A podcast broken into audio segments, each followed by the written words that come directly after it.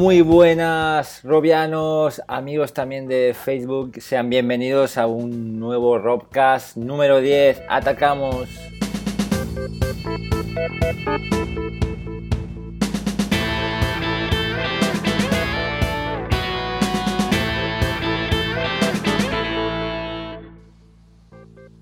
Hola Harold, y lo siento, al final vas a tener que pasar por el aro, te tendrás que crear una cuenta de, de Facebook.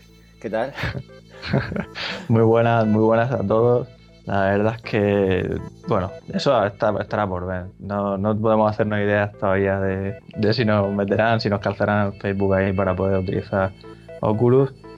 Pero la verdad es que si en el último Roscast decíamos que estaríamos hablando de, de DK2, ya por fin se confirmó, ya era hora. Pero lo que nadie se imaginaba, ¿no? Es que llegara una noticia así como esta, un pelotazo tan grande, ¿no? Y más después de que Facebook ya había comprado hace poco WhatsApp, que también se dejó ahí unos cuantos millones. La verdad es que parece que le sobran y, están comprando todo. Y nada, también destacar que sin duda alguna la realidad virtual ya ha llegado. Quiero decir que ha llegado a, todos los públicos, ya no solo los que más, no, los más entusiastas, los que buscamos, sino ya a todo el mundo, gracias a Sony que también anunció su HMD. Y nada, y ya con Facebook ya, pues, pues ya el remate de final. Sí, sin duda una semana cargada de noticias con el GDC que nos ha dejado el DK2, Project Morpheus, como bien dices, el nuevo casco de Sony. Y sin duda eso era la compra de, Oculus por parte de, Facebook. Ha conmocionado el mundo de la realidad virtual y vamos a ver qué, depara. Y bueno, trataremos estos temas en el debate junto a Juanlo. Vamos a intentar sacar conclusiones de, este revuelo que se ha formado. Sí, sin duda va a ser una charla muy interesante que no os podéis perder.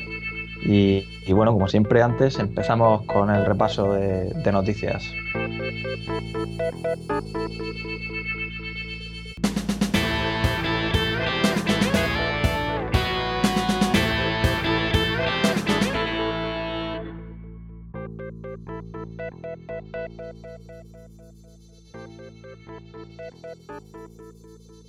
Y empezamos por el GDC, como no podía ser de otra forma. Grandes novedades, grandes bombas, grandes noticias. Y también está Microsoft por ahí, que no ha presentado nada oficialmente, no han hablado de la realidad virtual, de momento solo rumores. Y GN dice que podrían estar trabajando en un HMD, pero de momento solo, solo queda en humo. Sí, parece que ahora pasa el relevo Sony a Microsoft, ¿no? En el tema de los rumores. Y también David Dennis, el director del programa del grupo Xbox, pues ha hablado, le han preguntado sobre si Microsoft está trabajando en ello y parece ser que la idea un poco de Microsoft es verlo un poco como va el tema, digamos que incluso comparan la situación actual un poco con cómo fue con las televisiones 3D, ¿no? Pero... sí, quieren, ver un poco cómo, evoluciona esto, pero vamos, van a ver que, Sony ya se ha tirado a la, piscina de la, realidad virtual, Oculus siempre, siempre está ahí y, veremos a ver en qué acaba.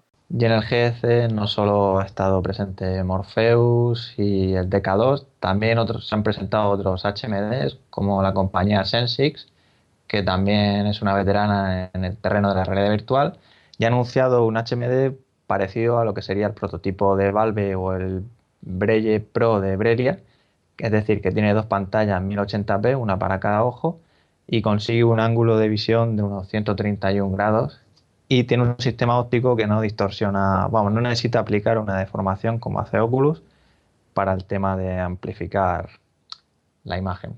Algo parecido a lo que, a lo que consigue Brace con su óptica. Efectivamente, y no solo ellos han presentado sus HMD, también la compañía española Brelia ha podido presentar su, gama en el GDC. Y bueno, muy pronto tendremos detalles, estamos siempre en estrecha relación con ellos y enseguida Juanlo hará algún análisis porque sé que muchos de vosotros en el foro estáis deseando saber exactamente las, especificaciones, porque además pinta bastante bien, tienen un, uno de ellos de alta definición. Y... Yo tengo muchas ganas de probar ese, justo el Breye Pro, el de las dos pantallas 1080p también. Efectivamente, porque en teoría se parece también al de, al de Valve y puede pintar muy, muy bien. Sí, sí, para hacernos una idea de, del futuro, ¿no? Bueno, a saber la versión comercial de Oculus lo que vendrá, ¿no? Pero... y además esta semana también se ha presentado un nuevo HMD eh, por la parte de True Player Gear. Eh, se trata de una compañía que siempre han sido unos apasionados de la realidad virtual y presentan un casco bastante interesante, una pantalla 1080p de baja persistencia, con posicionamiento absoluto, corrección de distorsión acelerada por hardware y además una de sus novedades es que es compatible con las consolas. Entendemos que a modo de pantalla gigante, pero ahí el, hay que dar el dato. Es curioso que también comentan que utilizarán dos cámaras para el posicionamiento absoluto. Lo cual, bueno, viendo que Oculus solo utiliza una y que con Oculus tenemos que jugar sentados, eh, no sé yo si pretenden también el tema de jugar de pie o besar andadores, vete a saber. Es todavía pronto para saberlo. De hecho, su intención es lanzar una campaña en Kickstarter en los próximos meses, así que ya veremos cómo evoluciona este nuevo HMD. Bueno, y si tenéis prisa y no queréis esperar hasta julio en que empiecen a enviar los DK2, podéis tunear vuestro DK1 y hacerle una actualización para poner una pantalla 1080p. De hecho, es una campaña nueva en Indiegogo que se llama Refab y y el tipo de pantalla que utiliza en este caso es una LCD. A diferencia del DK2 es una pantalla OLED y básicamente el LCD, pues según comentan, tiene un menor efecto rejilla comparado con el del DK2. Pero bueno, perdemos la baja persistencia, perdemos la fidelidad cromática, pero bueno, si no queremos esperar y disfrutar de una pantalla 1080p, pues es una opción si te la puedes permitir, porque el precio Sí, bueno, el precio un poquito caro, los Early Bird ya están agotados, 199 dólares.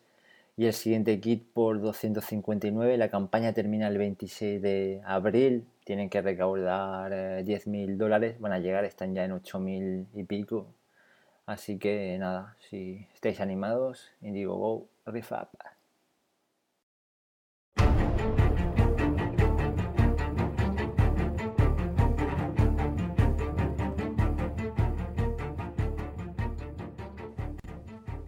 En el GDC también se han presentado nuevos motores gráficos, uno de ellos y muy popular, nueva versión de Unity, su versión 5, con importantes novedades en cuanto a física, iluminación, etcétera, etcétera. Y bueno, se podrá conseguir por 1.500 dólares o 75 dólares al mes. Aún no tenemos la fecha, pero dará muchísimo juego con la aparición del, del DK2, así que estaremos atentos.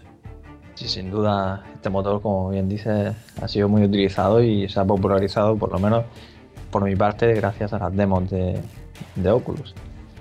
Pero yo la verdad es que si, si, tengo que elegir un motor, o sea, me quedo con el de Unreal. Ya, no sé, vale que este motor de Unity tiene una calidad muy buena y juegos bastante buenos, ¿no? Pero para mí siempre Unreal ha sido un motor que siempre te ha dejado boquiabierto. De hecho, las demos con Unreal están alucinante. Sí, sí, pues imagínate eso, ¿no? Con el DK2 poder disfrutar de experiencias hechas con el Unreal Engine 4. Como ya se pudo ver en la demo de, o sea, con el prototipo Crystal Cove, aquella que salía un, no sé, una especie de bicho gigante o demonio, no sé, de lava o algo así. Y bueno, yo creo que con el posicionamiento absoluto y todo, tiene que ser una experiencia increíble. Bueno, y entre las novedades que trae este nuevo motor, de cara a los desarrolladores y creadores de experiencias es que se parece mucho a Unity en cuanto a que podemos ver ahí contenido, tenemos ya objetos para utilizar, lleva construcción de paisajes, o sea, no sé, la verdad es que lleva muchas características, creo que también van a sacar licencias más baratas, con lo cual a ver si, ese, si es más fácil de utilizar y tal pues es posible que empecemos a ver muchas más demos con este motor, no solo demos de, con Unity. Sí, porque es muy potente y la verdad que se agradece cada vez que pruebas alguna demo de, de, Unreal bien hecha, es, brutal, hay, hay, diferencia. Otra noticia curiosa es Rescape, una nueva campaña de Kickstarter que básicamente lo que hace es digitalizar nuestro entorno, es decir, nuestra realidad física, y renderiza en nuestro móvil pues el escenario en 3D, ¿no? Y bueno, no es realidad virtual, se podría considerar realidad aumentada por el tema de, de que estamos mirando a través del móvil, pero claro, es un... Lo han, bautizado, lo han bautizado como reality gaming. Sí, sí, exactamente, no, no se puede definir claramente, por ello el nuevo término de reality gaming. Y bueno, si recordáis, alguna vez hemos comentado el tema este de, aquel dispositivo, bueno, aquella, aquel software de Google que analizaba entornos y los convertía en escenarios 3D por el tema ¿no? de, de, podernos mover con nuestro casco en realidad virtual por nuestra casa o por donde fuera, ¿no? Pero bueno, la verdad es que si veis el vídeo, la verdad es que es curioso. Sí, curioso, ¿eh? eh estéticamente, más que un arma, parece una, una percha, pero, pero está, está chulo el vídeo, la verdad que la sensación interesante. Sí, así que si os interesa y queréis apoyarlo, la campaña concluye el 16 de abril, tiene un objetivo de 150.000 dólares y lleva unos 22.000 recaudados, con lo cual es posible y probable que lo consigan.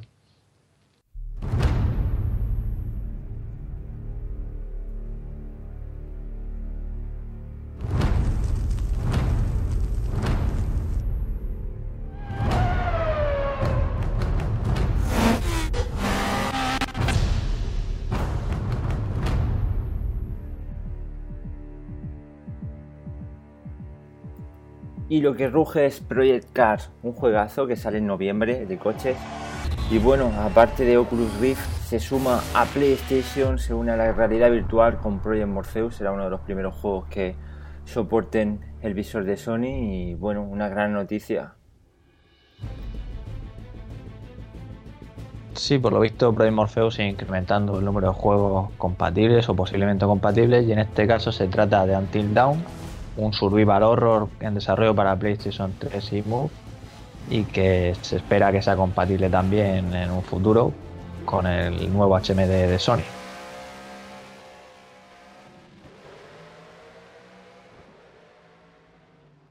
Y esta semana tenemos un nuevo tráiler de Dread Halls, un juego que nos apasiona y que nos ha provocado tantos sustos en Oculus Rift y bueno, podéis ver un poco cómo sigue en desarrollo. Pronto tendrá también compatibilidad para DK2. Cuando, cuando salga nos podremos asomar de manera más real en, las esquinas. Y, y nada, esperamos con mucha ansia este juego de Sergio Hidalgo. Y pequeñas novedades por la parte de Star Citizen, nuevo videoblog. No se despejan aún mucho las dudas respecto al posicionamiento en el próximo módulo de combate no confirman nada. En todo caso, parece ser que llegará antes a Oculus Rift que a Trackir, por ejemplo. Y sobre el sistema Castar no, lo confirman, pero bueno, parece que, que puede llegar también.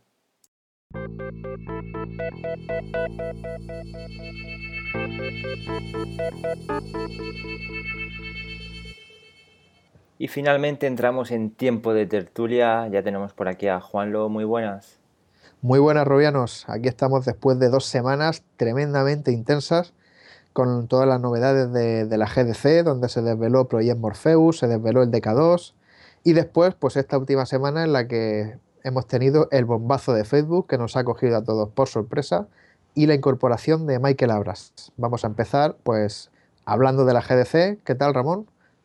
Hola, muy buenas. Pues sí, la verdad es que ya se venía anunciando, ¿no? Llevábamos meses ya con rumores de casco de Sony y por fin llegó el momento, por fin se pudo probar. Por lo visto, todos aquellos rumores al final eran ciertos y, llega bastante, bueno, creo que, que es un buen casco. De hecho, las características ahora veremos, pero se compara con el Crystal Cove o con el DK2, bastante similar, ¿no?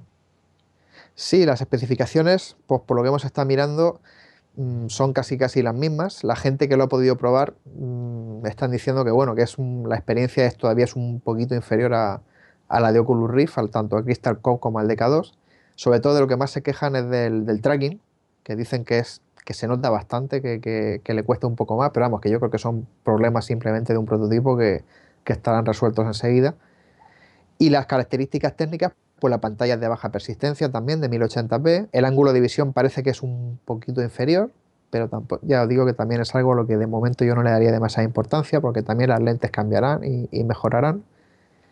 Y lo que es la, comodidad y la ergonomía, pues la gente también en eso, por lo que hemos estado leyendo, pues parece que, es un casco bastante, bastante cómodo. Pero bueno, insistimos que, que se trata simplemente de un prototipo y se supone que estos prototipos empezarán a llegar a lo largo del mes de junio, lo van a enviar a los desarrolladores. La diferencia que hay con respecto a Oculus es que en la web de Oculus cualquiera puede comprar un DK2 o un Oculus Rift Mientras que con Sony, pues no, Sony no lo va a poner a la venta, tendrá que ser los desarrolladores los que se pongan en contacto con ellos y Sony pues evaluará si se lo da, si no se lo da y, serán unos pocos en principio los que empezarán a desarrollar y ya más adelante pues veremos si, hay más desarrolladores indie. Yo espero que, Sony sea, sean listos y apuesten por el, por el mercado indie porque hacer un, gran, un gran juego, una gran superproducción AAA, pues es más costosa, hay menos producciones de ese tipo a lo largo del año y yo creo que para la realidad virtual de Sony, también dada la, limitación de potencia que tiene la consola, pues va a ser más fácil que surjan muchas experiencias de desarrolladores independientes que seguro que dan mucho juego, al igual que está ocurriendo en estos dos años en el, PC con, el DK1. Sí, la verdad es que yo espero que también este kit de desarrollo, pues, como has dicho, se acerque más a los desarrolladores indie, porque es lo que hace que, que esto crezca, ¿no? que salgan más oportunidades. Pero claro, ya no sé también, desconozco un poco el tema de, la publicación. o sea, no es lo mismo en PC que no tienes que pagar, digamos, por publicar algo que en PlayStation 4, ¿no? Supongo que ahí tienes que pagar algún tipo de, pago a, Sony, ¿no? Para publicar un juego. Sí, yo tampoco, sé exactamente cómo va, pero creo que con el tema de la Play 3, Sony ya sí que se puso las pilas bastante en el tema de dar soporte y dar cabida en, en PlayStation Network a, los desarrolladores independientes. Yo de todas maneras lo que veo que se van a tener que poner bastante las pilas, van a tener que trabajar intensamente, porque a diferencia de, Oculus, cualquier persona en su casa se puede poner a desarrollar, a probar, la gente sube la demo, la comunidad lo comenta, o sea, es muchísimo más fácil. Eh, este casco de Sony en principio es un poquito más cerrado, aunque intentan decir lo, contrario, que van a intentar enviarlo a muchos desarrolladores, pero va a ser el sector profesional el que se va a encontrar con, este producto y menos la, comunidad que, por ejemplo, hay, hay detrás de, de Oculus. Sí, es un poco una situación similar pues, al debate que existe desde el principio de los tiempos de PC y consolas, ¿no? Pues evidentemente en el PC cualquiera puede hacer cosas, cualquiera las puede publicar en internet y la gente se lo baja, comenta, opina, hace nuevas versiones en función del feedback recibido y eso pues en consolas es todavía un poco el talón de Aquiles que, tienen. Que ya os digo que en el caso de Sony, por ejemplo, sí que se le ve un poquito más cerca del mercado independiente que Microsoft, que también está ahora intentando hacer algunos esfuerzos para para apoyar un poco a, los pequeños desarrolladores, pero bueno, que esto es lo de siempre. Es evidente que la, realidad virtual en PC siempre va a ser la PC y Mac, la verdad, porque el tema de Oculus Rift es compatible con, los dos y muchas de las demos salen para Windows y para Mac, pero siempre va a ser la punta de lanza el, el que va a abrir camino para que luego lleguen las consolas detrás y, y hagan también cosas parecidas, pero está claro que donde realmente se va a investigar, donde se va a innovar y donde va a haber muchas más opciones, más cosas para probar, más experiencias, va a ser en el, en el PC. Por otro lado, en nuestro foro siempre se ha debatido bastante el tema de la potencia de, PlayStation 4, si podrá mover esos gráficos en un HMD. Y bueno, parece que se han defendido un poco Sony, que, confían en, en, el potencial de esta consola, aunque sea a largo plazo, acaba de, acaba de salir. Sí, también hemos visto, por ejemplo, unas declaraciones de John Carmack en, Twitter que comentaba que, cualquier juego que en PlayStation 3 se mueva bien a 60 fotogramas por segundo, pues puede funcionar igual de bien en PlayStation 4 en estéreo 3D, en realidad virtual. Entonces, aquí ya hablamos de, de, lo que hemos comentado muchas veces, que los gráficos, la calidad gráfica pasa a un segundo plano. Ya no necesitamos tener esos efectos gráficos tan espectaculares. Aquí lo importante es la inmersión, la sensación de presencia. Hay efectos, por ejemplo, como el, el field of view, la profundidad de campo, el blur, que en realidad virtual sobran. Eso ya no hace falta y son efectos que, de los que se abusa mucho en, los juegos que se ven en un, monitor. Con lo cual, pues en todo eso es lo que hemos comentado. Es que no hace falta ya tanto. Si, lo importante es conseguir, conseguir que la velocidad de fotograma sea estable para que la sensación de inmersión no se rompa. Si, hay que recortar texturas, si hay que recortar e-, efectos, se recortan y, es el ejemplo que habían puesto muchas veces, que era, que era mucho más impresionante jugar a, Minecraft en realidad virtual a 1000 frames por segundo que a Battlefield 4 a 60 frames por segundo. Sí, y luego también recordar, ya lo hemos comentado en, la, en las noticias, nuevas versiones de, de motores y además eh, van a introducir importantes novedades, anti-aliasing temporal, yo creo que van a jugar también con, con, con todo eso. Van, yo, yo, creo que lo que comentas aquí de la, de la potencia, como bien dices, no es tan importante. De hecho, todo aquel que tenga un DK1 ya ha podido probar demos muy básicas con Unity pues tú lo ves en la pantalla y dices, bueno, eso no te llama la atención, ¿no? Pero cuando te metes dentro es cuando dices, joder, ¿no? O sea, con estos gráficos tan simples y, la, sensación de presencia que da estar ahí, ¿no? Sí. Por eso yo, creo que... Yo, creo que todos recordamos ahora la, famosa demo del globo, ¿verdad, Ramón? Sí, sí, exactamente. Yo me acuerdo de eso, de comentarlo cuando lo probamos, que dijimos, macho, pues si, es una caja ahí, o sea, son, dos polígonos ahí puestos y, unas nubes por ahí. Y, y, lo guapo que está, ¿no? Y eso que no te podías ni, asomar en sí por el tema del posicionamiento, ¿no? Sí, correcto. Pero, pero bueno, la verdad es que... Pero también se agradece ¿eh? un, buen motor gráfico. Eh, por ejemplo, en el, en el, último vídeo este que tanto ha gustado de, de, Arester, hemos estado probando muchísimas demos de, de, Unity, lo que sí se impresiona muchísimo el 3D, la inmersión, pero cuando te encuentras también con un motor potente, bien hecho, también cambian ¿eh? las demos. Sí, sí, cambia. Yo, yo esta semana, por ejemplo, he podido probar dos o tres de las demos que han salido de, del motor de Unreal 4 y, y, bueno, de verdad, con la boca abierta. Es, es, es, impresionante lo que, está, lo que está cambiando ese motor. Además que las demos funcionan a 60, 60 frames clavados y, y es verdad que, que, sí que se nota, ¿no? O sea, poder ver la, la, calidad de, de, de, los reflejos, los efectos que han metido y pues sí, es, es increíble lo, lo de este motor. Sí, y lo bueno de este motor es que ahora parece que el tema de las licencias pues ya va a ser más asequible, ¿no? Un poco parecido a Unity. Y también la forma de desarrollar, pues no sé si visteis el tráiler, pero el tema ahí de, o sea, parecía Unity de ir colocando objetos, ¿no? De incluso, sí, sí, en plan ahí de construir un paisaje gigante, poner árboles. O sea, algo yo, muy... Yo, creo que ahora en, en Epic el motor de Unreal va a intentar invertir un poco la tendencia que hemos visto hasta ahora, sobre todo en realidad virtual, que yo diría que, por cada 10 o 15 demos que hay en Unity, hay una en, en Unreal. Y ahora pues yo creo que intentan un poco acercarse a la facilidad de uso de, de, Unity, intentar, pues eso, equilibrar un poco la balanza. Sí, no, además el tema de, los motores aquí Unity se, se, puede exportar para PlayStation 4, es decir, tú desarrollas de manera, digamos, independiente y luego pues puedes exportar pues para Windows, Mac, eh, bueno, PlayStation 4. Y claro, no es como antes que el desarrollo en PlayStation 3 pues era más, no sé, llamémoslo caótico, porque era una plataforma, una arquitectura diferente, ¿no? Ahora lo bueno de las consolas de nueva generación es que son todas, digamos, un PC, ¿no? La arquitectura es muy similar, entonces el desarrollo pues te sirve para todos, ya no es como antes. Sí, de hecho, una, una, buena prueba de esto es que dos de las demos que ha presentado Sony con Project Morpheus, concretamente la de Eve Valkyrie y, y la de Cief, no estaban funcionando en PlayStation 4, sino en un PC con el, con el Project Morpheus. O sea que, está claro que, que, aquí el desarrollo multiplataforma ahora es más fácil que nunca. Pues eso, eso da la posibilidad de que en un futuro saquen el casco también para PC, ¿no? ¿Quién sabe? Sí, es algo que, que, Sony dice que de momento es algo que no se, no lo han negado categóricamente, que eso es lo importante, ¿no? Dicen que es algo que, que por el momento no, no, lo están pensando, no lo están planteando, pero bueno, es como, como cada vez que se habla de una versión nueva de GTA, que siempre dicen, no hay ninguna versión para PC planificada en este momento, y ya dicen eso, y bueno, y aquí pues bueno, yo creo que, un poco también como Kinect también no, no, no iba a salir en un principio y sí.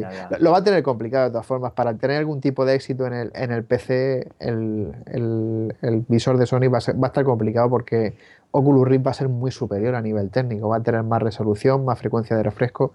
Pero bueno no sé lo, lo mismo si meten algún juego suyo de, exclusivo que, que solamente funcione a través de su visor pues podrían conseguir algo. Pero yo en general lo veo lo veo complicado. Yo creo que el PC y el Mac van a ser propiedad de Oculus, casi seguro. Propiedad de Facebook. De Facebook, efectivamente. Ya ahora, entraremos en detalle. Sí, sí.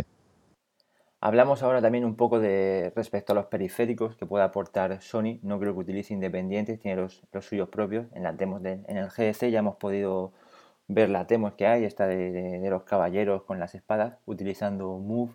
Es un sistema no tan preciso como puede ser Hydra o el futuro Steam, pero también funciona. Tiene un poquito más de latencia, yo lo he probado, no sé hasta qué punto puede ser interesante, pero lo que van a apostar seguro.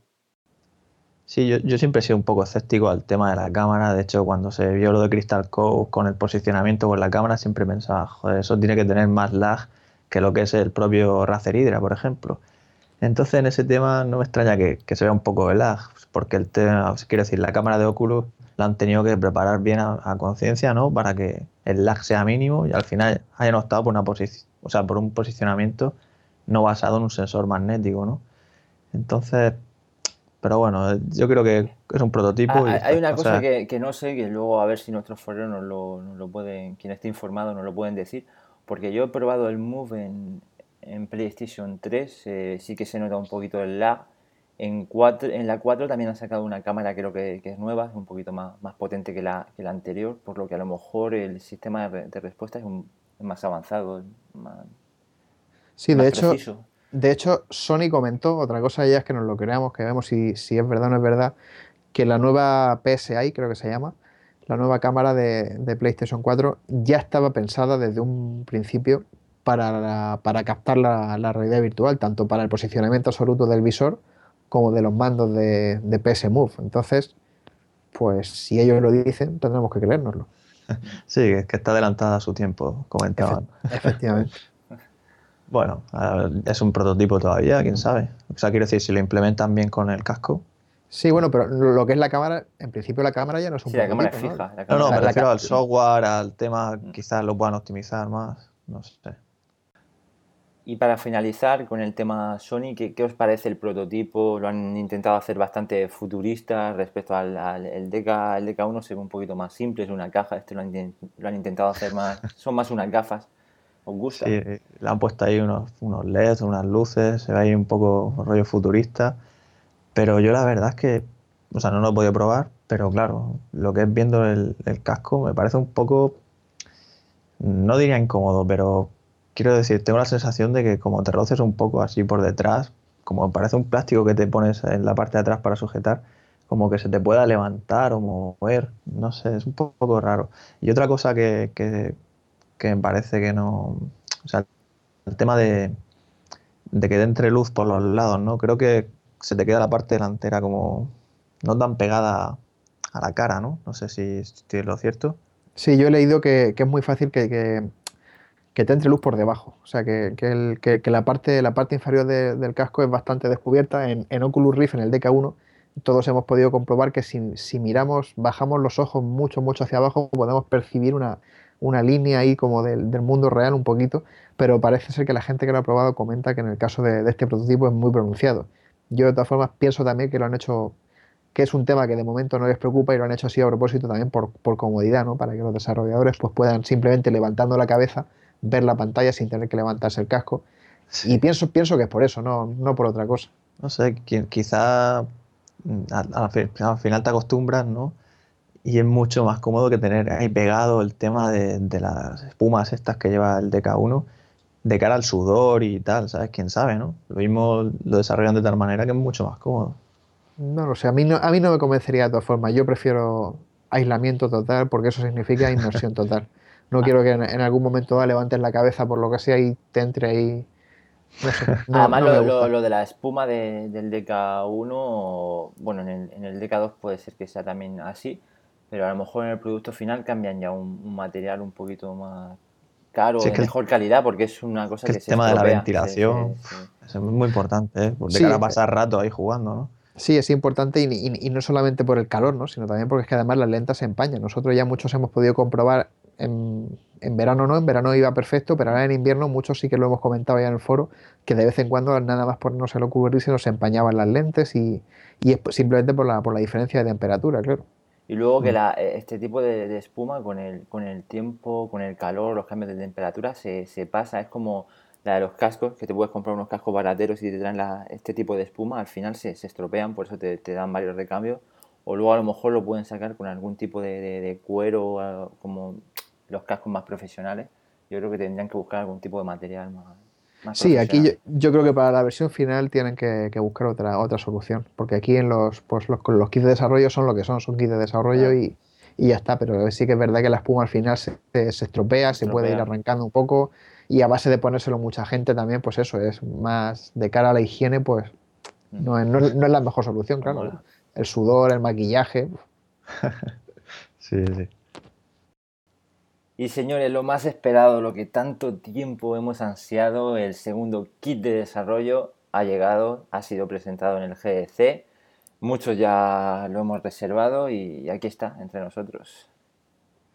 Pues sí, era el, gran prototipo que, todos llevábamos ansiando, soñando, no parábamos de hacer cábalas, de decir fechas, si llegará antes del verano, después, si llegará más o menos pegado a la versión comercial pues de golpe y porrazo se han disipado todas las dudas y además de la forma más inesperada, porque justo antes de la conferencia de, Oculus, eh, en, la, GDC, llegaba la noticia de que ya se podía reservar. O sea, yo creo que yo por, lo menos personalmente esperaba que, durante la conferencia lo anunciaran, que dijeran cuándo se iba a poder reservar, pero nada, fue una locura, o sea, el, foro se, se, volvió loco, empezamos todos como locos a, pedirlo, y bueno, por recapitular un poco y poner las cosas en orden, eh, todo viene a raíz de, hace unas semanas cuando ya Palmer y, compañía comunicaron que el DK1 dejaba de, suministrarse, ya no se podían hacer más pedidos por el tema de que las piezas se habían agotado eh, es evidente que todas las previsiones que tuvieran hechas en Oculus se desbordaron por completo. No esperaban vender tantísimas unidades. Al final se sabe que han sido más de 60.000, si no recuerdo mal, del DK1. Y claro, está hecho con piezas de hace un año, un par de años. Muchas de ellas ya no se fabrican y una vez que se agotan, pues ellos tendrán que guardarse algunas para, para el tema de repuestos y tal, por si se avería algún DK1. Pero pues da la sensación de que el desarrollo del DK2 se ha acelerado bastante. Yo personalmente pienso que ellos no, tenían la intención de sacarlo con estas especificaciones tan parecido a Crystal Cove, porque es que al final viene a ser prácticamente un, Crystal Cove, ¿no? la, la, misma cámara con los puntitos, la pantalla de OLED de baja persistencia y además pues un sistema óptico ya totalmente optimizado al tamaño de pantalla de este DK2 que ya no es como en el caso del DK1, que fue un poco improvisado, sino que aquí ya estas lentes están diseñadas específicamente para esta pantalla con las ventajas que eso conlleva. Mayor rango de tolerancia, ya no tenemos que estar en el centro exacto de la lente para poder para verlo perfectamente, sino que estas lentes sí que permiten un poco movernos un poco hacia los lados, con lo cual pues es más tolerante con los distintos rangos de, distancias interpupilares de, de la gente y las características técnicas pues son prácticamente las mismas del DK2. Una de las cosas que nos gusta mucho, es que además lo, han comentado algunos de los que lo han probado, es que es mucho más amigable en el tema de las gafas, se pueden meter perfectamente las gafas, ya lo comentó el Cinematic Bruce durante el CES de Las Vegas, que en el caso de Crystal Cove no tuvo ningún problema en meter las gafas dentro. Sabemos que, que el DK2 vendrá, en lugar de con tres juegos de lentes que venía el DK1, este solamente va a traer dos pero bueno, supongo que con el tema de, que es más amigable con las gafas, pues será más. No será necesario, no sé. Estamos deseando probarlo, la verdad, porque yo, por ejemplo, utilizo gafas, el DK1 lo utilizo con las lentes B. Y el DK2, pues mira, si lo puedo utilizar con mis gafas normales, mejor que mejor. Aunque eso puede llevar un, pues un poco de, pérdida de, FOB. Y otra de las novedades importantes es que se elimina la caja de control que lleva el DK1. Aquí ya todo lo necesario va a estar dentro del casco. El problema que tiene, pues que va a ser un poquito más, más pesado, no sé si en torno a 100 gramos más que el DK1. Tampoco lo veo demasiado problemático, la verdad, porque el DK1 es, es muy ligero. Creo que son menos, menos de 100 gramos. Es que no, no tengo la cifra en la cabeza. 0,97 libras. Sí, lo tenemos en libras, pero no, no recuerdo el equivalente en, gramos. Pero si el DK1 eran 370 y tantos, pues el, el DK2 no sé si era, será en torno a 450, creo recordar, más o menos. Y por lo demás, pues lleva también un, puerto USB integrado en el, propio, en el propio visor, lo cual está genial. Por ejemplo, pues podemos conectar un, una de las cosas que a mí siempre me, ha llamado la atención la, posibilidad de hacerlo, que es conectar un Leap Motion en el propio DK2 y ponerlo mirando hacia abajo para poder dibujar nuestras manos virtuales en, pantalla. Bueno, eso o cualquier otro, cualquier otro uso que le, que le, queramos dar. La cámara será más o menos la misma que en el caso de Crystal Cove, ya sabéis que es para el posicionamiento absoluto. Oculus ya ha confirmado que, va, que su objetivo es la experiencia de jugar sentados, de momento, para, tanto para el DK2 como para la primera versión de, Oculus Rift. Es un poco un problema para la gente de Virtuix, el Omni, los andadores, pero bueno, seguro que hay, hay formas de, de conseguir algún tipo de experiencia de pie. Esperamos que es. Los, que hemos comprado el Omni estamos todos deseando poder probarlo. Luego también lo que es cómodo es que el cable ya lo puedes desconectar, ¿no? El cable USB. Efectivamente. Y lo puedes poner más, más largo, eso te va a dar muchísimo juego. Sí, el tema de la caja de control era un poco problemático, ¿no? La distancia que tenía desde el, casco a la caja, ¿no? Sí, era un poquito y, corto. Y, además también han eliminado ya el, adaptador de corriente. Aquí ya el DK2 obtiene toda la alimentación que necesita por, por USB. Por USB, sí. Sí, sí, son grandes noticias y la verdad es que la fecha de, esperada es que lo empiecen a enviar a partir de julio. sí, el precio es de 350 dólares, son 50 más, más caro que el DK1 y la fecha de entrega, pues yo creo que es antes de lo que todos esperábamos, ¿no? O sea, van a empezar a, fabricarlo de... Bueno, es probable que, esté ya en fabricación. Ya comentaban que iban a depender un poco del número de, de, la, demanda que hubiera para pedir más, pedir menos, pero, pero sí, empezaron a fabricarlo ya mismo y, nada, pues esperando, deseando todos que llegue el mes de julio, eh, por probar un poco ya el tema del posicionamiento absoluto y una pantalla de, de mayor calidad. La pantalla hay un poco también ahí de, polémica, ¿no? Porque es una pantalla OLED y la matriz de la pantalla no es LCD, sino que es tipo Pentile, con lo cual los, los, subpíxeles no son todos exactamente iguales. Eh, yo, con mi experiencia personal, por ejemplo, con el, con el Galaxy Note 3, que lleva una pantalla también Pentile de 1080p y del mismo tamaño, o sea, yo creo que es de lo más parecido que, puede haber al DK2. Y yo, pues probándolo con, con Brace o con Durovid Dive, a mí el resultado ya me parece muy superior al, al DK1. El efecto rejilla se reduce muchísimo y yo creo que como kit es una pantalla muy buena para un kit de desarrollo, no para una versión comercial, porque la versión comercial, aparte de que tenga más resolución, yo, yo sí que creo que Oculus ahora ya, gracias a, también al, a los millones del señor Zuckerberg, podrá optar por, por, una pantalla ya totalmente hecha a sus necesidades, pero para un DK2, que es, insistimos, un producto para desarrolladores, a mí me parece más que suficiente. Lo, que realmente importa aquí es que tenga baja persistencia, la frecuencia de refresco que suba de los 60 Hz, en este caso sube a 75, para la versión comercial esperan llegar a 90 y ya se habla de en un futuro alcanzar los 120 y yo creo que eso es lo más importante, disponer ya de, una pantalla de que podamos ya sentir un poco lo que es el, el efecto de la baja persistencia que según comentaron va a ser lo que va a acabar de raíz con, la mayor parte de, los problemas de mareos que, ha sufrido el, público en general. Y también mientras esperamos la, versión final, también vamos a agradecer mucho con la pantalla OLED es el tema de, los colores. Yo creo que van a ser mucho más profundos. Los negros van a ser un poco mejor porque en el DK1 a mí me pasa en, los juegos de, de, miedo, de oscuridad, no me gusta nada el, el negro que, hace. Sí, se ve un efecto grisáceo. Muy blanco, muy, muy grisáceo. Y yo creo que la pantalla OLED lo va a hacer un poquito mejor. Sí, yo, yo lo he notado mucho, por ejemplo, con, el cine virtual, ¿no? Porque al probar la aplicación de el, cine virtual que hay para Oculus Rift, yo me he puesto la misma película en el móvil con el programa Go Show y, las gafas con el, con el Brace y poner la misma película en Oculus Rift y en Brace y quitarte uno y ponerte otro, bueno, el tema de los colores es alucinante. Sí es alucinante la calidad que, da una pantalla OLED, la, fidelidad cromática, lo bien que ves en negro, lo vivos que son los colores y claro, pues la pantalla del DK1 hace lo que puede, que, no es mucho. A mí sin duda lo que más me llama la atención es el tema del mareo, ¿no? Porque yo en mi caso sí que soy de los que se pillan buenos pelotazos con el DK1. Eso hace que no lo use tanto como me gustaría.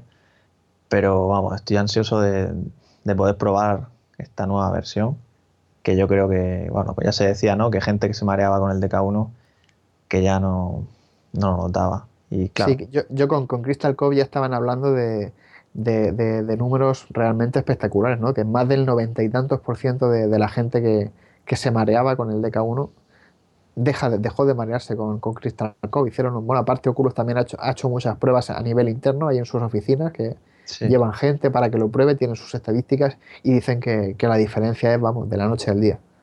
Pues ya ves, si, ganan mayor inversión y encima tú no te mareas, pues es que tiene que ser ya increíble, ¿no? No, imagino ya lo, que será ya la versión comercial. otra de las cosas que se ha comentado también era el tema del FOB, del ángulo de visión, que en principio parece que iba a ser un poco más bajo, ya que en las especificaciones que da Oculus se habla de que el ángulo de visión es de 100 grados y en el DK1 lo, se comentaba que era de 110. al final, por lo que, hemos, lo que hemos visto, lo que hemos leído, el ángulo de visión se va a mantener exactamente igual. Que sea 90, que sea 100 o sea 110, va a depender de si nos metemos gafas dentro del Oculus, si acercamos o alejamos la pantalla mediante los, los, ajustes que llevan los lados. Y al final lo que es el ángulo de visión no se va a perder nada, lo cual también es una noticia muy buena, porque aparte de que las lentes son mejores y se van a deformar, la deformación va a ser, va a ser distinta, la aberración cromática entendemos también que, que será menor, y ese es el miedo ¿no? que mucha gente tenía, sobre todo el primer día, que todavía está un poco, cuando no hay mucha, mucha información aparte de las especificaciones oficiales de Oculus, ya todos nos quedamos un poco más tranquilos al saber que, lo que es el ángulo de visión va a ser, no va a ser menor que, en el DK1. Sí, yo, yo, de confesar que cuando vi lo del ángulo también me quedé, hostia. Pero no, luego ya, como dices, fue un alivio leer esto. Y eso Que, ya, que ya lo habíamos comprado. sí, sí. Porque hay que decir que la verdad es que para el tema de la compra nos lanzamos todos como, como, lobos a, comprarlo. Yo, recuerdo estar redactando la noticia en la, en, la web, ampliándola poco a poco y a la vez tenía abierta la página de Oculus intentando comprar porque al principio tenía errores. Yo creo que, que también hubo, había demasiada gente y, no, y, y mi Oculus Rift, mi DK2, eh, el pedido lo completé cuando todavía no había terminado de, redactar la noticia, tenía ahí un poco abiertas las dos ventanas y estaba como loco diciendo, venga, venga, que quiero estar de los primeros. Yo tengo que confesar que salí antes del trabajo, incluso miré así en el pasillo izquierda y derecha, lo vi despejado y me fui a comprarlo. Yo, yo, yo, llegué un poco más tarde y ya funcionó perfecto y lo pude comprar sin problema a la primera. Eso es lo malo que te va a llegar un mes más tarde que nosotros. No, no, no, pero un poco más tarde me refiero que si esto fue, la conferencia fue a las 4 o así de la tarde, de hora española, creo que lo compré a las 7 o así, tampoco es tan tarde. Son 15 días más. también hay una cosa... No, decía que hay una cosa que también hay que aclarar para la gente que esté interesada en pedirlo. En primer lugar, aquel que no lo tenga claro, que esté en la duda de si lo pido o si no lo pido, que no lo pida, que se espere porque esto es un producto para desarrolladores y bueno, y para usuarios inquietos, digamos. Pero no, no, no va a dar la calidad y la experiencia que va a dar la versión final. Y otra cosa que el que desee comprarlo tiene la opción de pagarlo por PayPal o por tarjeta de crédito. Si se paga por PayPal, nos cobran todo, todo el importe del, kit, que con, incluyendo impuestos y demás eran 480 dólares o algo así, me parece. En euros no sé si se quedaba en 350 o 360. Y si se paga por tarjeta de crédito, solamente pagamos ahora 50 dólares y el resto, pues cuando el pedido pase a, proceso, que será el mes de julio, suponemos. Sí, de, hecho, ahora después abordaremos un poco lo, cómo repercute Facebook aquí, pero hay mucha gente que efectivamente descubrís ahora el, el Oculus y estáis como locos viendo vídeos y es lo que, lo que comenta Juan, lo sigue siendo un producto para, para desarrolladores pero bueno, es un gran producto porque también hemos leído ahora mucha prensa, muchos periódicos. Me hizo muchísima gracia un artículo en el, en el Mundo. Yo no, no voy a decir el redactor eh, quién es, pero vamos, comenta así, es una especie de, de, de que le han puesto un, unas lupas. Bueno, es para, o sea, es para, para llorar. ¿eh? La, descripción que hacen del Oculus es impresionante. Sí, todavía hay, hay mucha desinformación por parte de, lo que es la prensa en general, la, la, prensa no especializada. Y bueno, incluso dentro de, de páginas de, de páginas web dedicadas a videojuegos, también hemos leído verdaderas barbaridades. esperemos que ahora ya la gente vaya aprendiendo un poquito más en qué consiste todo esto de, de Oculus Rift y dejemos de leer disparates. Sí, esto que comentáis ahora, la verdad es que recuerdo de decir, guau, Sony ha anunciado su casco, ya por fin todo el mundo va, o sea, quiero decir, la realidad virtual ya va a estar en boca de más gente gracias a Sony, porque claro, quieras que no, pues es el mundo de las consolas, se habla mucho más que del ordenador, ¿no? Y joder, ¿quién iba a decir, no? Que poco después iba a llegar ya el, lo siguiente, el siguiente tema que vamos a hablar, ¿no? El tema de Facebook, ¿no? Pero es curioso, como cómo ha saltado, ¿no? Cómo, ya de por fin, digamos que la realidad virtual ya ha nacido para, para todo el mundo. Sí, ahora el mundo ya empieza a hablar de realidad virtual cuando ya pues algunos ya llevamos ya disfrutándola desde hace prácticamente un año. Pero bueno, es lo que tiene ser siempre aquí, estar ahí de los primeros al pie del cañón, ser los primeros en, sufrir, en, encontrarse con los problemas, en, ver cómo los van resolviendo. Y ahora ya pues sí parece que ya el mundo se está haciendo la idea de que, de que esto ya no lo puede parar nadie, la realidad virtual va a llegar, lo va a poner todo patas arriba. En el mundo de los videojuegos es sin duda uno de los que más se va a beneficiar porque es de los más llamativos, de los más... Parece que le pega mucho ¿no? el tema de la realidad virtual, pero bueno, habrá mil aplicaciones más y, tanto Oculus Rift como, como, Sony están ya dejando muy claro que, no se quieren limitar al mundo del entretenimiento. Sí, sin duda, el mundo del cine, como, como hemos hablado en otros podcasts y tal, y bueno, la arquitectura, así que cualquier cosa, ¿no? Cualquier evento deportivo, esto ya lo hemos comentado cientos de veces, todo se va a beneficiar. O sea, es que es aplicable a cualquier sector, a cualquier ámbito, no sé. Bueno, y llegamos a, lo más gordo que ha pasado en esta última semana. ¿Quién se iba a imaginar que un grande como Facebook iba a comprar Oculus? O sea, yo creo que, es algo impensable hasta hace unos días. De hecho, ha sido algo bastante rápido, como dice aquel, de la noche a la mañana. Creo que, según comenta Mark Zuckerberg, pues visitó las oficinas de Oculus, pudo probar, imagino que el DK2 o, o cualquier otro prototipo. Y claro, al probarlo, pues como cualquier persona, pues después de esas sensaciones, pues dijo, ¿cómo, cómo os puedo ayudar? ¿no? Y fue aquí con Brendan Iribe cuando surgió el tema y empezaron a hablarlo. Lógicamente al principio, pues según comentaban, era un poco como, creo que como todo el mundo, escépticos, ¿no? En, qué, pinta Facebook aquí.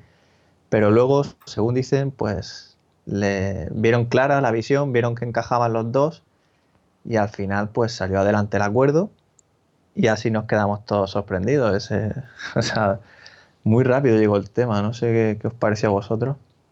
Pues yo, por ejemplo, la noticia a mí me, me, me, ha costado bastante hacerme la idea. Recuerdo perfectamente que, que, estaba, había terminado de cenar, serían las 10 de la noche, y bueno, pues estaba con el móvil viendo los, los tweets. Y entonces, pues en estas que uno de los tweets, no recuerdo si fue de, creo que fue de Road to VR, de la web, y lo leí así de pasada diciendo Facebook compra Oculus Rift y me quedo así un poco así en shock diciendo no, digo, esto no, a, ver, a, ver, qué hemos leído. Entonces, sí, fue lo primero que se me vino a la, cabeza, ¿no? Digo, a ver qué día es hoy, porque es que es, la típica coña para el día del 1 de abril, que es el, el Día de los Inocentes de, en, otros, en estos países.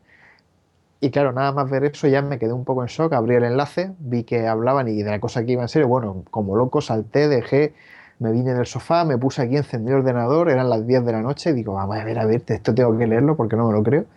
Y efectivamente, empiezo a leer, empiezo a leer y, se hizo realidad. Entonces, pues comentar un poco la sensación que tuve, pues fue algo así, se me echó el mundo encima, ¿no? Porque pensé, pues no sé, recuerdo el, el, grito de, me viene a la mente el grito de Darth Vader cuando gritan ¡No! en la versión extendida ¿no? de la Guerra de la Galaxia. Fue una sensación así de decir, Dios mío, han vendido su alma, ¿qué ha pasado? Diablo. Dios, Facebook, o sea, y, empezaron a formarse en mi cabeza los GIF animados que hemos visto luego de, de estar, por ejemplo, en un juego de Oculus Rift y que te salgan anuncios de gente que quiere ser tu amigo y, demás. Pero bueno, ya Pulgar hacia abajo. pasada un poco la, primera impresión, la mente fría, empiezo a, pues empecé a leer un poco, asimilar, ver los comentarios de tanto de Palmer como, como de Mark. Y ya, pues bueno, empiezas a. Lo siguiente que vino fue una oleada mundial de, de iba a decir de suicidios colectivos, no, pero casi, o sea, la noticia sentó como un jarro de agua fría en, la comunidad más, más entusiasta de por los que estamos detrás de Oculus desde, desde el principio. Mucha gente se sintió traicionada, se sintió vendida, que Palmer había vendido su alma. ¿Qué hago con mi DK2? Vaya mierda, Dios, lo voy a cancelar. Sí, sí, hubo, hubo de hecho, Oculus ha reconocido que, que, han tenido muchas solicitudes de cancelaciones. En nuestro foro había también un par de personas que lo comunicaron. Uno de ellos, Además, recuerdo que lo canceló y después, a las pocas horas, solicitó a Oculus que, no, que no lo cancelara, que, se había echado para Estaba caliente. Sí, sí, lo, hizo en un momento de, nervios y, por suerte para él nos, comunicó que, efectivamente Oculus le dijo que no había ningún problema, que no se había cancelado su pedido. Y bueno, pues es un poco...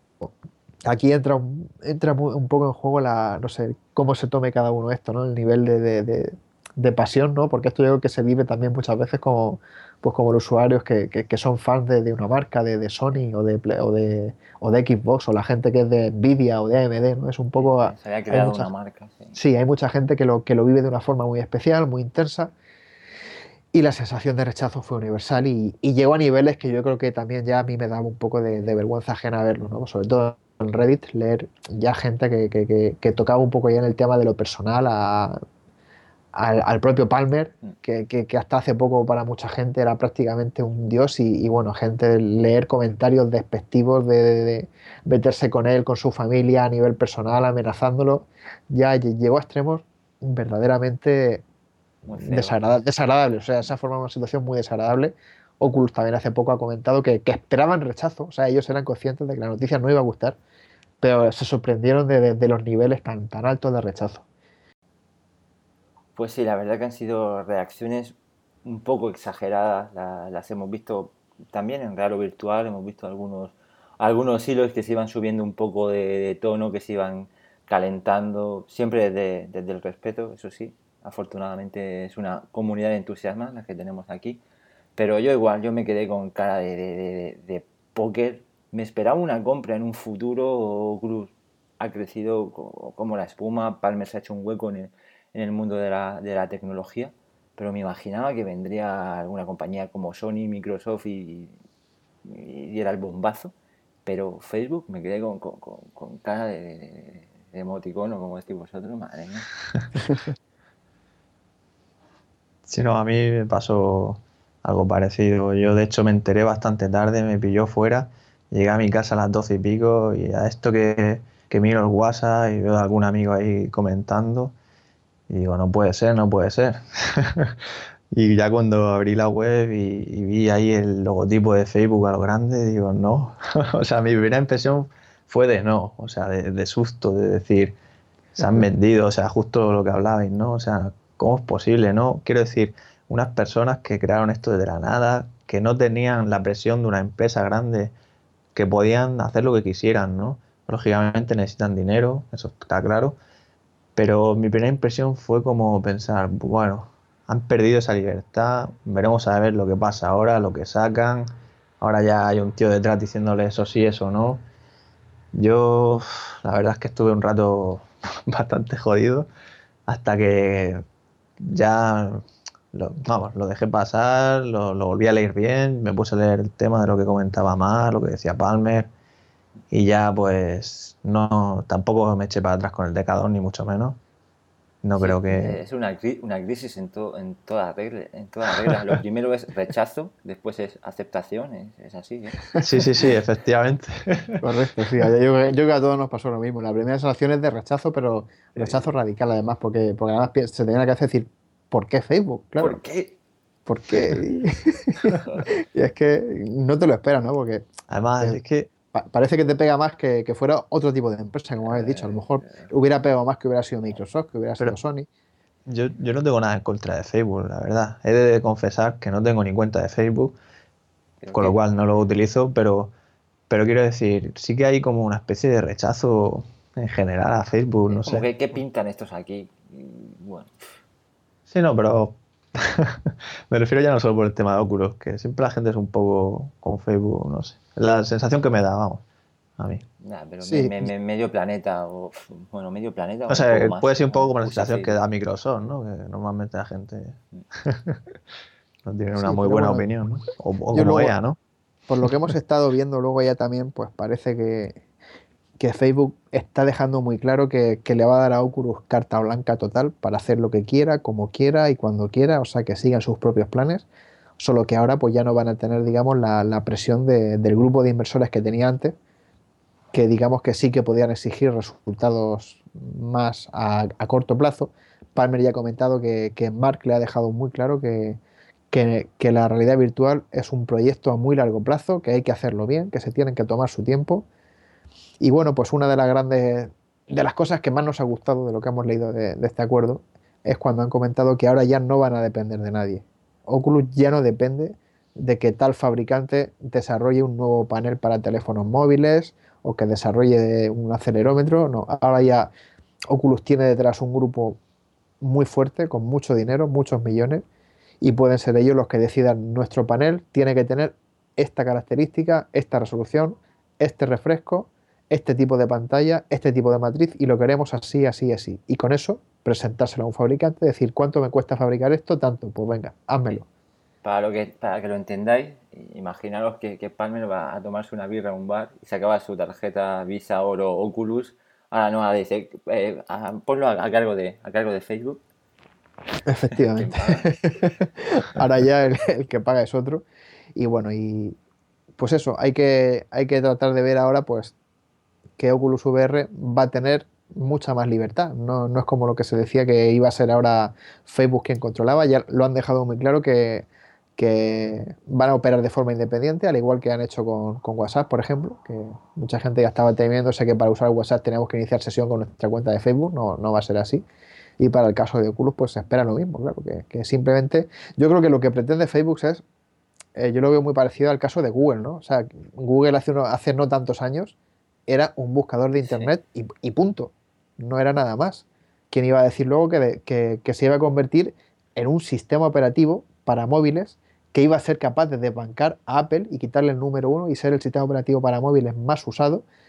Y aparte de los miles de, negocios y variantes en los que está metido Google. Yo creo que Facebook también pues, pretende un poco hacer eso. O sea, ha partido a crear una red social, pero lo que es el grupo Facebook ya no es solo la red social eh, como toda la gente que hace negocios, pues al final lo que busca es más. Quieres más, quieres ampliar tu negocio, quieres ganar más dinero y quieres entrar en más mercados. Y Facebook pues va a tener su red social, va a tener su WhatsApp y va a tener también, pues un, digamos, por llamarlo de alguna forma, un departamento de realidad virtual que no tiene por qué estar mezclado con los otros.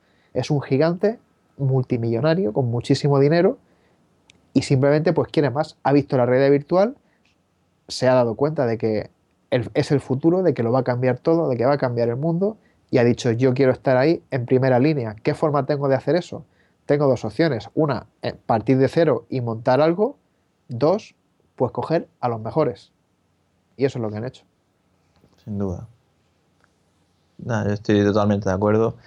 Y, pensándolo ya bien y leyendo todo, yo creo que, como bien dicen, a, corto plazo, o sea, Facebook no, no se va a vender por en medio o eso es lo que dicen, con lo cual son grandes noticias y benefician a todos, tanto a desarrolladores como a los consumidores finales y a todos los involucrados. Por tanto, o sea, yo lo veo una buena noticia al final, ya viéndolo con la cabeza fría, y espero con ganas ver esas novedades del tema de esas pantallas a medida, todo lo que van a poder hacer porque ya sin duda aquello que se hablaba de que el DK2 venía tres meses antes de la versión comercial, que el DK2 iba a ser igual o casi igual que la versión comercial, eso ya, bueno, también sabemos que el DK2 ha salido porque el DK1 no, no tenía ya suministro, entonces ya está claro que, vamos, no se va a aparecer, o al menos eso creo, no se va a aparecer en nada con lo que van a poder hacer ahora. Es que más gente y... Sí, sí. Yo, yo ahora pienso ya que la versión comercial sí que va a ser un producto, no sé si tardará más o tardará menos, creo que, creo que fue Mark el que dijo que, que, su objetivo era acelerar los planes de, Oculus.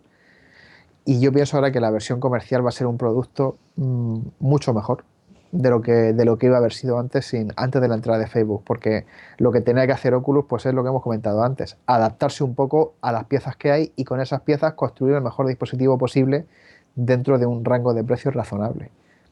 Ahora ya no, va a ser Oculus quien se va a tener que adaptar, sino que van a tener que ser los fabricantes los que se adapten a lo que le pida Oculus. Y eso, pues, mm, es que no se me ocurre nada mejor para fabricar el mejor dispositivo posible. Es que ya ahora mismo así con este plan, o sea, competencia ya lo tiene, o sea, la competencia lo tiene difícil, ¿no? Para, para sacar algo cuando tú lo estás haciendo a medida, ¿no? Porque, claro, la competencia pues tiene que seguir con la estrategia de tenía Oculus, comprando pantallas de móviles, Claro, el caso, de, el caso de Sony, por ejemplo, no, porque Sony también es un grupo grande y Sony para el tema de las pantallas, pues está claro que, que, van a poder hacer las que quieran. Pero, pero otros competidores que pudieran entrar, pues más pequeños, a más pequeña escala, por ejemplo, el, el, otro casco que se, que se ha aumentado hace poco, el de nuestros compañeros de Brelia y demás, pues son gente que ya depende un poco de, comprar lo que, lo, que, lo que te ofrezcan otros, en lugar de diseñar, diseñar a medida. Tienes que comprar por lo que, lo que haya disponible. Y ahora Oculus, esa ventaja de Oculus va a ser muy grande.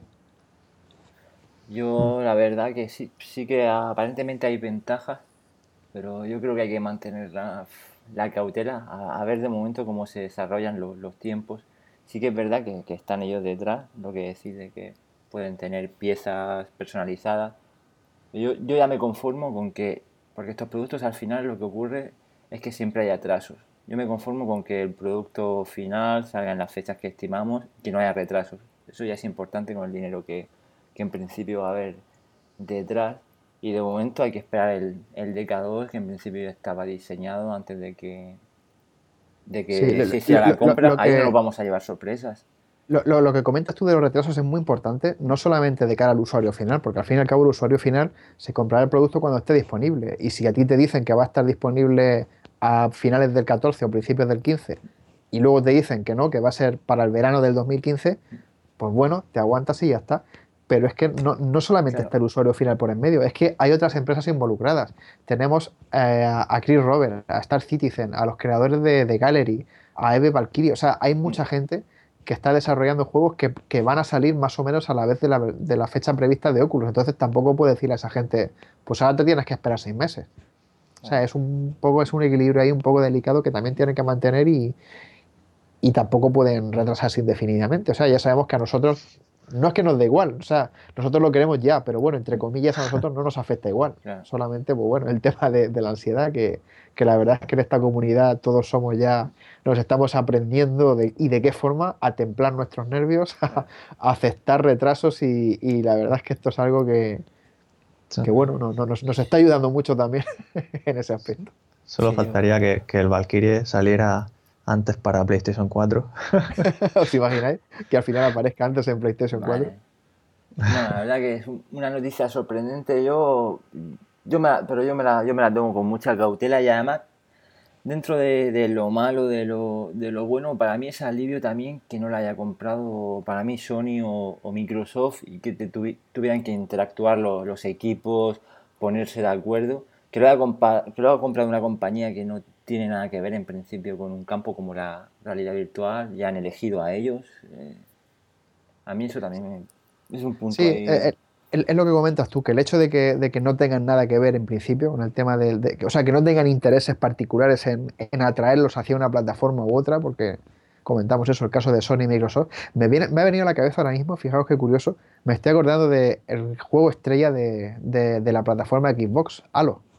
Ese ah. juego, recuerdo yo de, haber visto los primeros vídeos de cuando Bungie lo estaba desarrollando para PC, y llegó Microsoft con, con, su, con su dinero y sus millones, ¡pum! Se quedó con los derechos de Halo y se convirtió en un producto explosivo y eh, exclusivo para, para su consola, para la primera Xbox.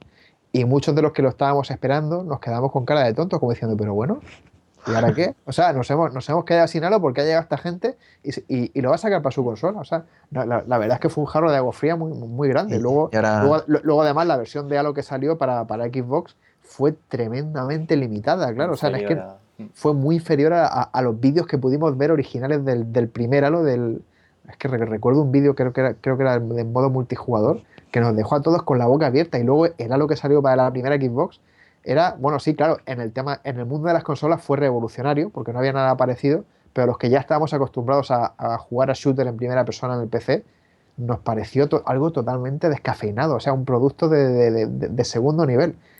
Yo no, no quiero ni imaginar que en el caso de Oculus hubiera pasado algo parecido en el sentido de que hubiera llegado alguien con intereses y se lo hubiera llevado para su plataforma. O sea, eso sí que habría provocado suicidios y, quién sabe si... Sí, que te tengas que, que, colgar el, el, move en la oreja. No, no, fíjate que, que, ya a día de hoy, con los últimos halos, ya ni Bungie sigue ahí, que ya lo desarrollan a otras personas. O sea, imagínate, al final que Facebook se quedara con Oculus, Palmer se fuera a otra empresa, ¿no?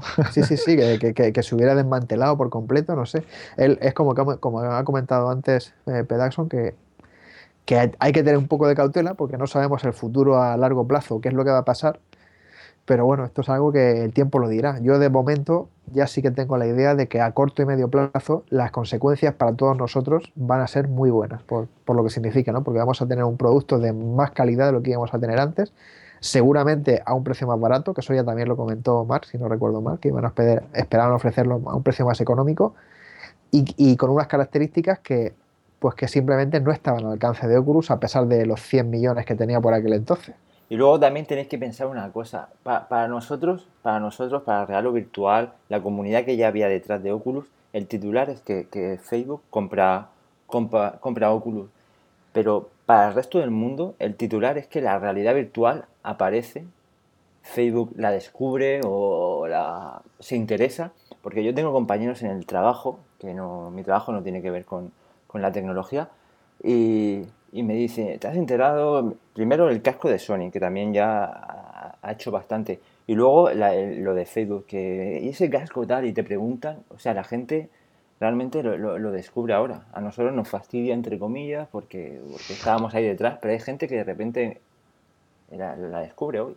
Sí, efectivamente la realidad virtual existe para el mundo y eso es lo más importante de todo. Eso es con lo que nos tenemos que quedar y eso es lo, sin duda lo más positivo que, sacamos de, todo esto. Como ya, comenté yo en, una pequeña reflexión que hice en la web, que al fin y al cabo lo que importa es la realidad virtual y no las empresas que haya detrás de ella, porque las empresas aparecen, desaparecen, van, vienen, unos llegan, otros se quedan, otros se van, pero lo que importa es la tecnología y esto significa que la realidad virtual ya no la va a parar nadie. No sabemos si dentro de 5 o 10 años seguirá estando Oculus o, no, o, no, o habrá otros, a lo mejor llega alguien que lo hace mucho mejor. No lo sabemos, pero ya existe la realidad virtual, ya es, es tangible. El año que viene llegará tanto la versión final del Rift como el, el dispositivo de Sony. Eso es algo que, que, ya vale mucho.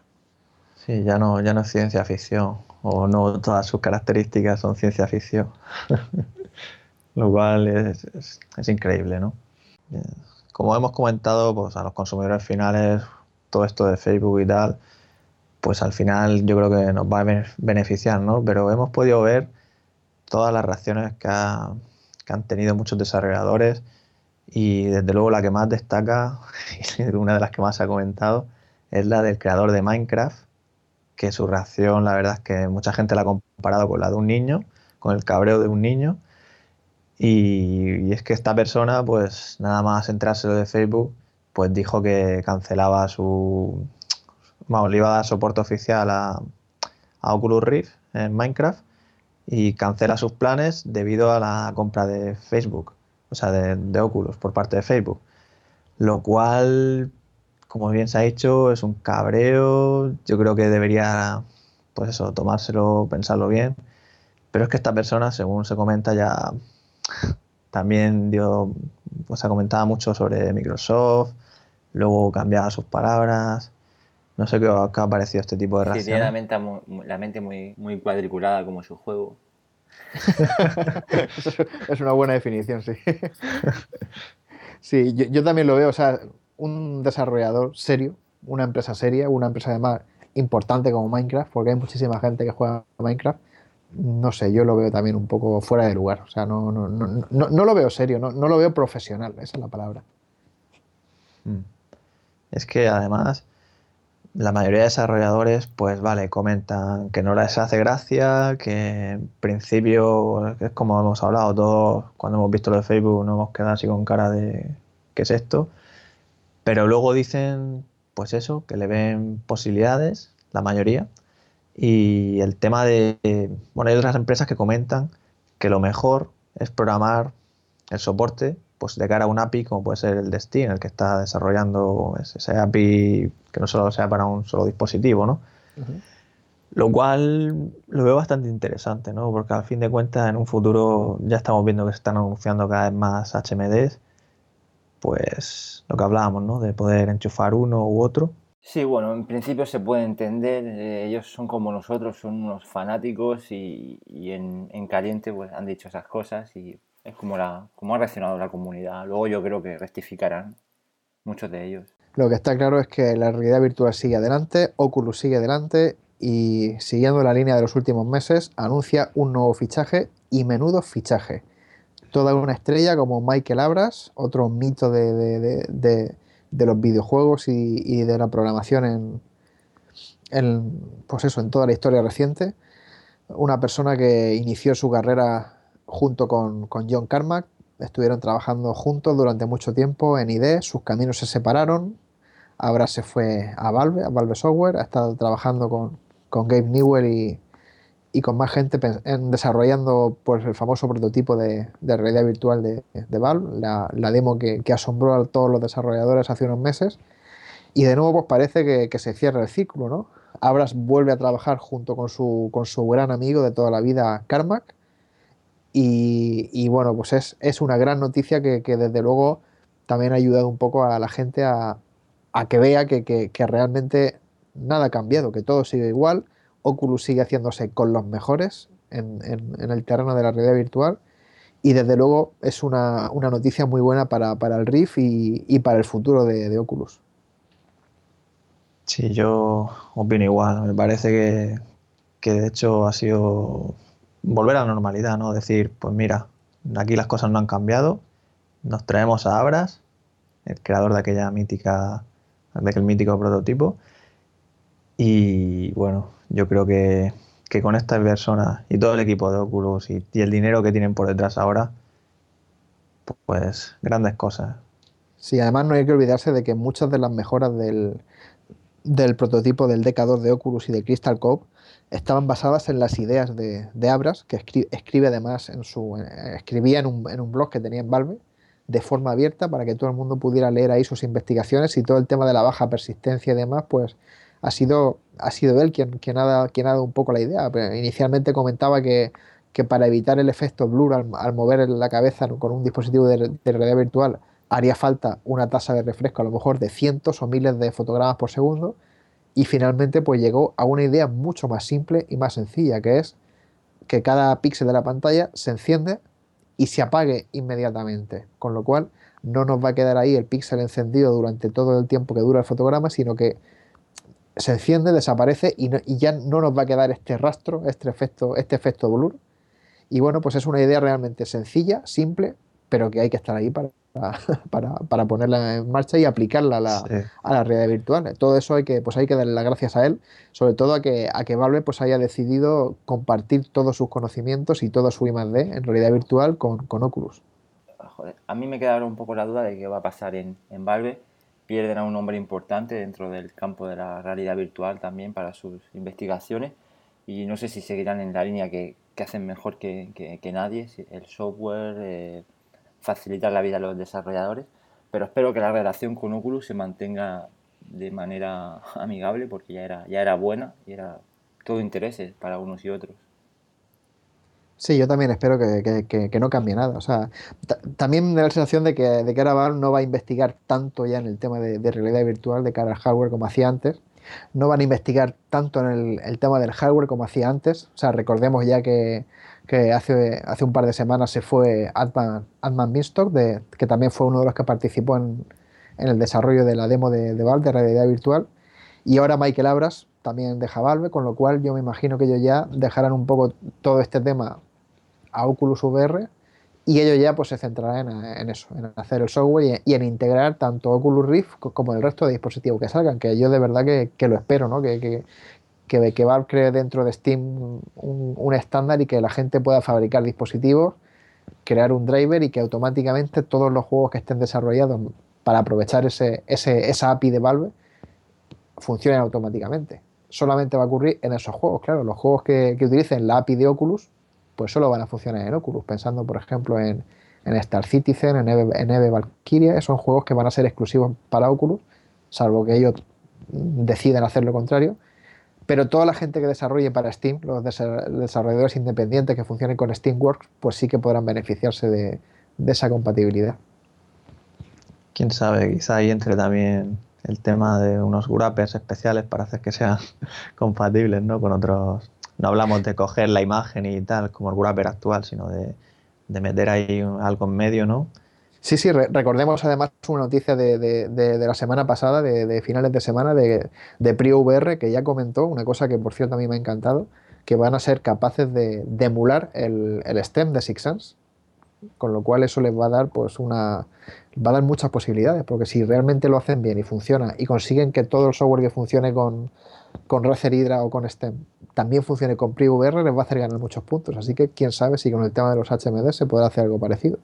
Y la verdad es que eso pinta, pinta muy bien, ¿no? Todas las demos ya que existen, que ahora puedas, que sean compatibles, ¿no? Con el, traje de, de brío. Efectivamente.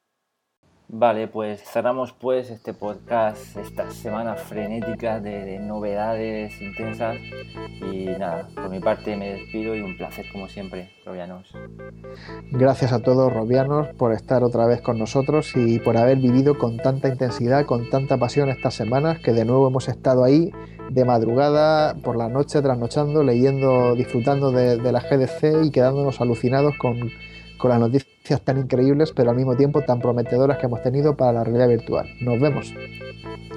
Sí, yo por mi parte igual, muchas gracias a todos, muchas gracias a los nuevos oyentes que hayan surgido a través de la noticia de Facebook y agradeceros, como siempre, que, que nos escuchéis. Y bueno, después de estas grandes noticias, estoy seguro que llegarán muchas más, que esto se revolucionará más. Y nada, hasta la próxima semana.